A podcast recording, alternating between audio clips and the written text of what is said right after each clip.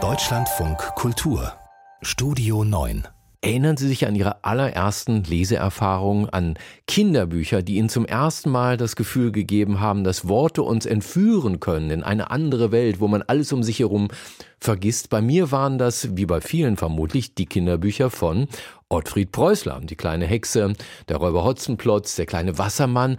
Aber jetzt muss ich mich fragen, was habe ich da gelesen? Denn eine Schule in Pullach, die will nicht länger nach Ottfried Preußler benannt sein, weil die Vita des Autors braune Flecken hat. Kathi Obermann. Ist denn die Umbenennung schon spruchreif? Nein, die ist noch nicht spruchreif. Es liegt auch noch im zuständigen Kultusministerium kein Antrag auf Namensänderung vor.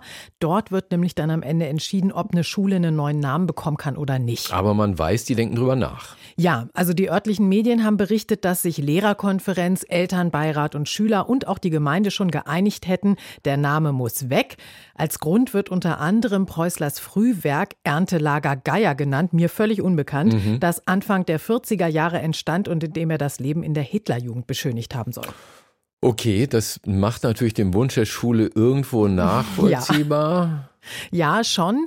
Wobei eben Ottfried Preußler selber das Problematische in seiner Biografie auch nie geleugnet hat. Im Gegenteil, er hat das wirklich äh, sehr offensiv eingeräumt. Er hat 1998 mal erklärt, sein Werk Krabbert, das sei sowas wie eine Parabel auf sein eigenes Leben. Ein junger Mensch, der sich mit finsteren, faszinierenden Mächten einlässt, bis er dann erkennt, was das für Mächte sind.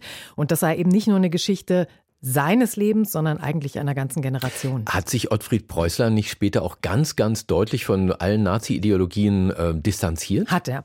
Also drei Jahre Ostfront, fünf Jahre sowjetische Kriegsgefangenschaft, das hat seine Weltsicht verändert und auch sein Schreiben meint zumindest auch die Sudetendeutsche Volksgruppe, klar kann man da auch erwarten, die den Umgang mit Preußler jetzt scharf verurteilt und sogar von Hexenjagd spricht. 6.40 Uhr, Sie hören Deutschland von Kultur.